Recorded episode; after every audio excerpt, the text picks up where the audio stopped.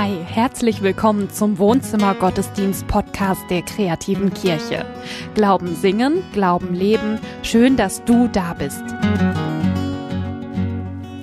Hi, schön, dass du dabei bist. Wohnzimmer Gottesdienst wieder diesen Sonntag zu einem Thema, das ich mir nie ausgesucht hätte, niemals. Und führe uns in Versuchung. Ist kein Schreibfehler. Dieses Thema hat sich Matthias wirklich gewünscht, ja? Und führe uns in Versuchung. Frau Arnold, Hast, hast, hast, du schon mal ernsthaft äh, gebetet, Herr, führe mich in Versuchung? Nee. Also ich weiß nicht, hast du schon mal? Nein. Nein, ich auch nicht. Ich fühle mich auch immer richtig, also ich fühle mich schlecht, wenn ich das mal wieder nicht gepackt habe, irgendwie stark zu bleiben oder so der Versuchung nicht nachzugeben. Mhm. Ähm, aber der Matze, der wird gleich darüber predigen, über das Thema. Und er hat äh, vorher gesagt, dass es sehr gut sein wird und dass es uns weiterbringen kann in unserem Glauben. Ich bin da sehr gespannt drauf und du äh, kannst das auch mal sein. Wenn Matze was sagt, dann hält er Wort. Ja. Ich bin auch neugierig. Also das, ähm, das wird schon. Lasst uns jetzt so richtig ja, miteinander Gottesdienst feiern. Und wichtig ist, mit welcher Haltung wir da rangehen. Was erwarten wir von dieser Zeit? Völlig egal, ob wir uns in der Gemeinde treffen oder jetzt hier sozusagen im Video zusammen sind. Ich glaube, es ist gut, mit der Haltung in Gottesdienst zu gehen. Ich erwarte, Gott zu begegnen. Ich verschenke diese Zeit an ihn und ich höre, was er mir sagt. Und auch die Musik ist im Grunde so ein, ja, so ein Begegnungsraum zwischen dir und ihm. Das ist die Einladung. Lass uns richtig bewusst miteinander Gottesdienst feiern. Voll schön. Gott hat uns zugesagt, dass er am Start ist, wenn wir zusammen feiern. Wo zwei oder drei in seinem Namen zusammen sind, da ist er auch dabei. Und das, deswegen feiern wir zusammen in seinem Namen. Im Namen des Vaters und des Sohnes und des Heiligen Geistes. Amen.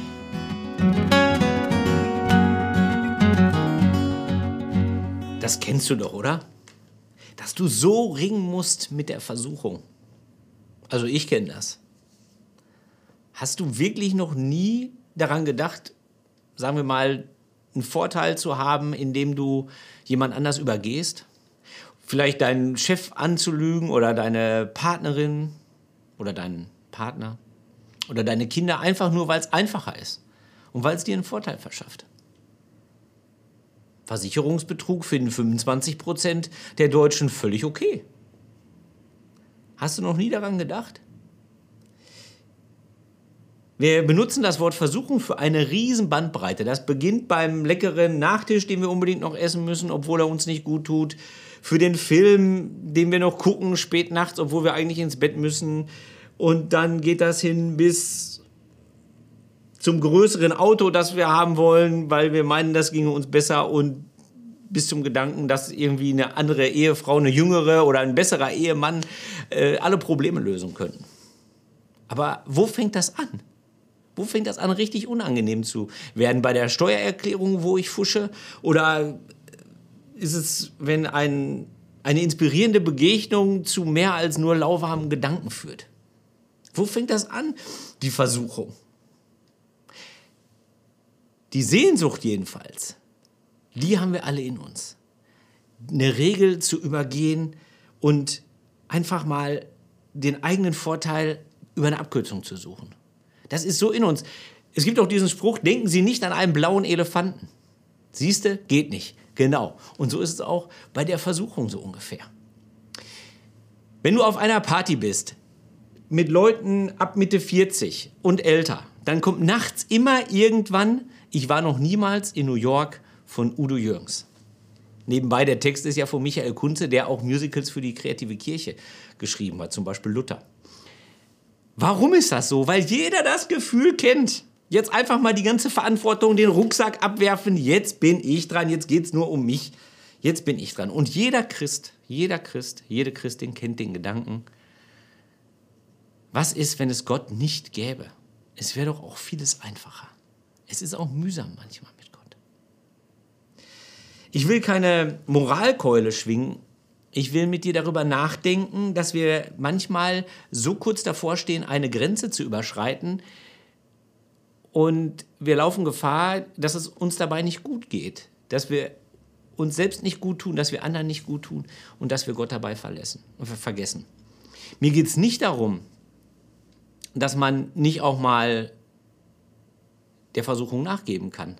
Es geht nicht darum, dass es grundsätzlich besser ist, immer alles auszuhalten. Das stimmt nicht. Es gibt Lebensverhältnisse, die sind so schlimm, die müssen geändert werden. Aber mir geht es heute nicht darum, wie man eine richtige Entscheidung trifft, sondern mir geht es um den Moment davor, den Moment der Versuchung.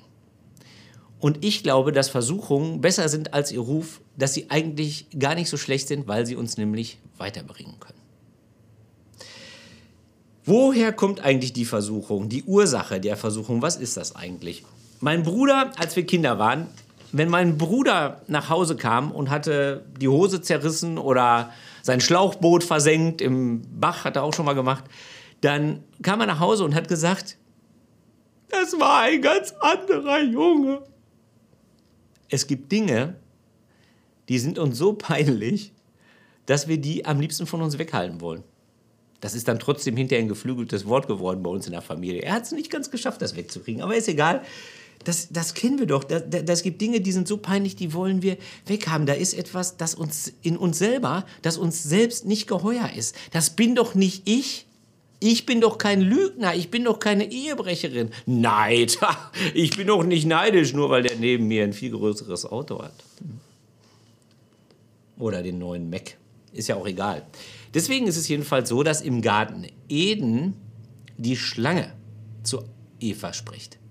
Und die sagt, ist doch vom Baum der Erkenntnis, vom Baum des Wissens, in Klammern, dann kannst du dein Leben selbst organisieren, dann brauchst du Gott gar nicht. Das macht die Schlange. Das ist ja die eine große Geschichte, Erzählung, die wir in der Bibel haben über die Versuchung. Die andere ist die, wo Jesus versucht wird. Er ist in der Wüste, schon seit 40 Tagen fastet er. Nichts essen, nichts trinken, 40 Tage lang. Und dann ist es der Teufel, nicht Jesus selbst, der die Frage stellt, wieso macht dir Gott eigentlich kein Brot aus diesen Steinen hier? Da kommt die Frage von außen. Und ich finde dieses Konzept Teufel auch wirklich praktisch, weil es immer dafür sorgt, dass das Böse irgendwie weggeht von uns und das ist peinlich und doof und soll weg. Es ist nur so, dass sowohl Teufel als auch Schlange eigentlich gar nichts selber neu dazu tun, sondern sie stellen nur eine Frage und weisen auf was hin, was vorher schon da war. Jede Regel bedeutet immer, dass, es, dass darin die Möglichkeit angelegt ist, sie zu übergehen. Deswegen schreiben wir in menschliche Gesetze immer die Strafe mit rein, die es gibt, wenn wir sie übertreten. Ich glaube, in Wahrheit ist es so, dass die Ursache für die Versuchung in uns selber liegt. Und ich glaube, dass sie einen Namen hat. Denn welche, welches Gefühl ist so stark, dass es machen kann, dass wir bereit sind, solche Risiken einzugehen? Versuchung kann ja bedeuten, am Ende krempelt sich dein ganzes Leben um. Ich kenne jemanden, der hat jahrelang, sein, eigentlich sein, seit seiner Kindheit in einem Verein mitgearbeitet und die Eltern waren ganz wichtige Leute in diesem Verein. Und was macht der Mann? Er greift in die Kasse, in die Vereinskasse. Welche Kraft ist so stark, dass wir so etwas riskieren? Angst. Angst ist so stark. Die Angst, dass wir denken, da muss doch noch mehr sein im Leben. Das ist so kurz, wir müssen doch jede Option mitgenommen haben. Wir haben Recht darauf, das muss alles mitgenommen werden. Die Angst ist das. Und dann sicherlich auch fehlendes Vertrauen in unsere eigenen Entscheidungen, die wir vorher getroffen haben und in das, was Gott für uns vorgesehen hat. Er sagt ja, fürchte dich nicht, ich habe dich erlöst. Du musst das gar nicht selber machen. Aber darauf zu vertrauen, das ist echt schwierig. Im Vaterunser beten wir ja und führe uns nicht in Versuchung. Papst Franziskus hat vorgeschlagen, wir müssten das Vaterunser eigentlich verändern. Wir müssten eigentlich beten und lass uns nicht in Versuchung geraten. Und vielen, denen ich davon erzählt habe, hier zur Vorbereitung auf den Gottesdienst, die haben gesagt, das ist eine super Idee, das stimmt. Gott führt uns doch nicht in Versuchung. Und die französischen katholischen Bischöfe haben das sogar schon eingeführt für die Messe. Da muss das dann anders gesprochen werden. Ich habe ja großen Respekt vor dem Papst, aber ich gebe offen zu, dafür bin ich zu evangelisch. Das kann ich nicht. Durch die Geschichte hindurch hat es immer wieder Versuche gegeben, die Bibel der Mode anzupassen und das ist selten gut gegangen bis in die jüngste Vergangenheit. Ich würde das nicht empfehlen. Was anderes ist es, wenn man was Neues über die Handschriften herausfindet. Das ist klar. Aber ich würde das nicht empfehlen, sondern ich glaube, es ist besser, sich das genau anzugucken und das auszuhalten, dass das eigene Gottesbild auch mal in Frage gestellt wird. Rein biblisch betrachtet gibt es ja beides. Es gibt das eine Mal, dass Gott sogar selber in Versuchung führt oder es zulässt, so wie bei Jesus, der wird ja vom Geist Gottes in die Wüste geführt zur Versuchung. Und es gibt das auch, zum Beispiel im Jakobusbrief, dass gesagt wird, wie kannst du dir nur vorstellen, dass Gott in Versuchung führt? So ein Quatsch. Also es gibt beides. Ich bin dafür, Gott da nicht rauszuhalten. Ich glaube, dass wir Gott da raushalten wollen, weil uns selber diese Situation natürlich total unangenehm ist. Ich glaube, dass es besser ist, Gott da nicht rauszuhalten, sondern drin zu lassen und lieber zu fragen, wieso passiert das eigentlich? Wieso werden wir eigentlich in Versuchung geführt? Ich möchte noch mal kurz zurückkommen zu dem Experiment, was wir gerade am Anfang gesehen haben in dem Video. Das Video zeigt ja nicht das Experiment, sondern das ist viel später gemacht worden. Das Experiment ist im Ursprung gemacht worden von Walter Mischel in den, ich glaube, 1960er Jahren. Und er hat dabei herausgefunden, ach so, das muss man noch sagen, er hat äh, gemeinerweise nicht Marshmallows genommen, sondern er hat die Süßigkeiten genommen, jeweils die wirklich die Kinder am liebsten gemocht haben. Also bei mir wäre das sowas. Und da wundert es einen natürlich nicht, dass am Ende nur 30 Prozent ungefähr das wirklich geschafft haben, auszuhalten. Eine Viertelstunde ist das im Original. Eine Viertelstunde auszuhalten. Und die Dötzchen sind ja vier, fünf Jahre alt, also unglaublich. Und er hat die viele Jahre lang hinterher begleitet und hat festgestellt, dass diejenigen, die als Kinder schon geduldig sein konnten, hinterher auch zufriedener im Leben waren und auch beruflich erfolgreicher. Und wenn man jetzt das mal so ein bisschen auf YouTube sich anguckt, was so Redner daraus machen, da wird häufig gesagt, da sieht man es, es gibt Gewinnertypen, es gibt Verlierertypen. Und da hat er in einem Interview, der Walter Mischel hat in einem Interview gesagt, genau das habe ich nicht rausgefunden, sondern ich habe herausgefunden, dass man das lernen kann. Selbstbeherrschung lässt sich lernen. Das ist nicht angeboren, das lässt sich lernen. Jetzt ist es so, der Forscher, der will natürlich etwas wissen über den Menschen. Bei Gott ist es nicht so, dass er etwas wissen will über den Menschen. Er weiß alles über den Menschen. Er will auch nicht wissen, wo wir stehen oder so, sondern er will es zeigen. Er will es zeigen. Deswegen ist eine Versuchung vor allen Dingen eins, eine Standortbestimmung. Die Versuchung zeigt an, wo wir stehen, wo unser Herz steht und wonach wir uns sehen. Nach Genuss, nach Freiheit, nach Selbstbestimmung, nach mehr Kohle, von mir aus auch das. Und das ist erstmal nichts Schlimmes. Aber die Versuchung stellt auch die Frage, wie viel davon brauchst du wirklich? Die Dosis macht das Gift. Ich gebe ja auch nicht meinen Kindern den ganzen Tag Süßigkeiten zu essen, nur weil sie Sehnsucht danach haben. Das heißt, die Versuchung ist eine Standortbestimmung und sie fühlt sich schrecklich an, aber sie ist gar nicht schrecklich gemeint, weil es keine Prüfung ist. Wir benutzen das Wort dafür. Wir sagen Prüfung, aber es ist nicht gemeint im Sinne einer Prüfung, wo man durchfallen kann, sondern eine Prüfung, die anzeigt, wo man steht, eine Standortbestimmung. Und das heißt, wir müssen uns von Zeit zu Zeit die Frage gefallen lassen, wo stehst du? Wo stehe ich? Was brauche ich? Und komme ich damit zurecht, wenn es nicht so ist? Das ist die Frage, die die Versuchung stellt. Und wenn das so ist, dann müssen wir uns auch die Frage stellen, was ist eigentlich, wenn es schief geht?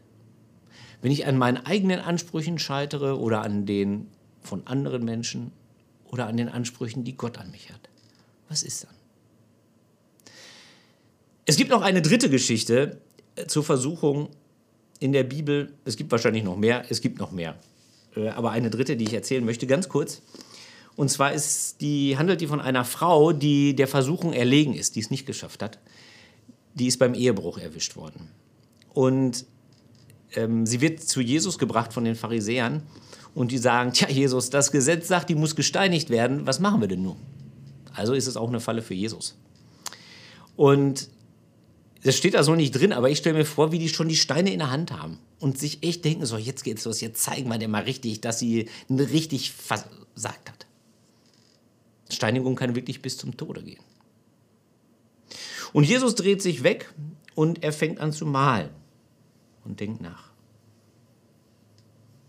Wir wissen nicht, was er gemalt hat. Und er malt in den Sand und sagt,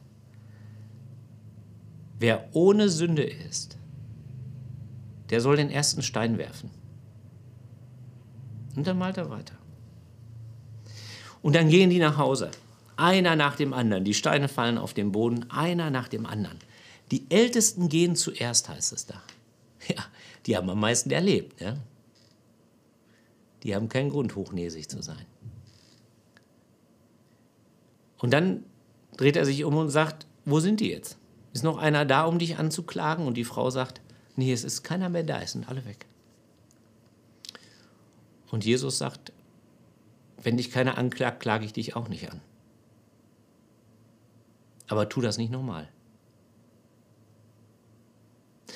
Wenn du dich jemals gefragt hast, weshalb eigentlich Jesus am Kreuz sterben muss, dann ist das eine von mehreren Antworten, weil diesen Satz, den kann nur einer sagen, der das selber erlebt hat.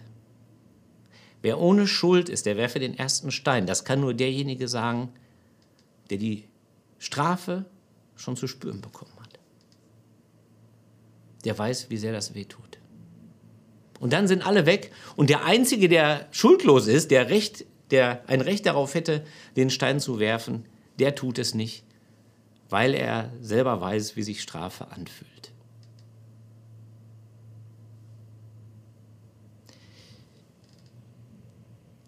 Ich fasse noch mal kurz zusammen.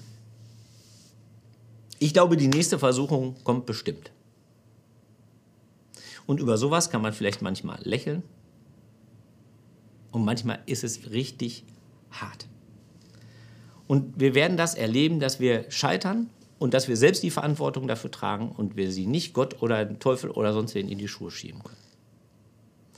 Und es wird garantiert passieren, dass Gott uns wieder einlädt zu einer Standortbestimmung. Das wird garantiert passieren. Aber falls wir einen Fehler machen, dann stehen wir da, wo wir stehen. Irgendwo zwischen Gut und Böse. Aber Gott ist da. Wo wir nicht stehen, ist im Niemandsland. Und deswegen lohnt es sich, durchzuhalten. Weil man, auch wenn es schief geht, auch in der Versuchung, merkt, dass jeder Moment mit Gott mindestens doppelt so gut ist wie jeder Moment ohne Gott. Mindestens doppelt so gut. Amen. Ja, was ich verstanden habe, ist, dass Versuchung gut dafür ist, um uns herauszufordern und dass Versuchung auch ähm, gut ist, um uns zu zeigen, wo unser Herz gerade steht. In diesem Song gerade kam das ganz gut raus, finde ich. Irgendwie da war, war die Rede von Wherever I go, wherever I stay, let your love rain down on me. Wo immer ich hingehe, wo immer ich vielleicht auch bleibe, lass deine Liebe auf mich regnen, Gott. Und ich glaube, dass eine, eine super gute Zusage ist, ähm, wenn man weiß, okay, auch wenn ich mal wieder ein bisschen zu weit gegangen bin, ähm, mhm lass deine Liebe auf mich regnen und Gott macht das auch so. Ja, er lässt die Liebe auf dich regnen nicht, also obwohl er die Wahrheit sieht. Ja. So, und ich, fand den, ich finde den Gedanken, für mich ist er neu, ne? dass, dass die Versuchung uns zeigt, wo wir stehen. Ja. ja. Ähm, lass uns genau mit dieser, mit dieser Ehrlichkeit ins Gebet gehen. Ganz ehrlich bei Gott sein, ähm, so wie es halt ist. Und so begegnen wir ihm. Lass uns beten. Großer Gott, wir danken dir, dass du uns siehst, wie wir sind dass du uns liebst, obwohl wir so sind, wie wir sind. Wir danken dir auch, dass du uns auch manchmal zeigst, wo wir stehen. Und wir kommen zu dir in, ähm, in aller Klarheit, in aller Ehrlichkeit, so wie es halt ist. Der Daniel und ich, wir werden uns gleich nochmal unterhalten bei unserem oh, ja. Talk-Format auf dem Kaffee. Wird es auch um das Thema Versuchung gehen. Versuchung ja. und ähm, wie man vielleicht auch davon frei wird. Um Freiheit wird es auch gehen. Sehr interessant, sei auf jeden Fall dabei. Den Link findest du ähm, in der Beschreibung hier unter dem Video. Auf jeden Fall. Ähm, wir sind total dankbar, äh, dass ihr den Wohnzimmergottesdienst bis hierhin auch möglich gemacht habt. Unsere Gottesdienste leben alle von Spenden, dieser Gottesdienst mhm. auch. Wir sind dank euch hier angekommen und bitten, dass ähm, wir sind auch weiterhin darauf angewiesen. Also vielen Dank für alles, was kommt. Wir freuen uns und es hilft uns sehr. Wenn du möchtest, kannst du mit uns in Kontakt bleiben. Wir freuen uns da richtig sehr drüber. Ähm, es gibt ja auch immer wieder kleine Aktionen, die wir machen, auch unter der Woche, wo du dabei sein kannst. Ähm, wir freuen uns über dein Feedback ähm, und ja, das, was du so loswerden möchtest. Das mit dem Kontakt halten, das geht ein bisschen einfacher, wenn du uns abonnierst auf Facebook oder auf YouTube oder bei Instagram. Dann können wir ein bisschen besser in Kontakt stehen. Jo. Nächste Woche sehen wir uns wieder hier. Mach's gut, bis dahin. Tschüss. Ciao.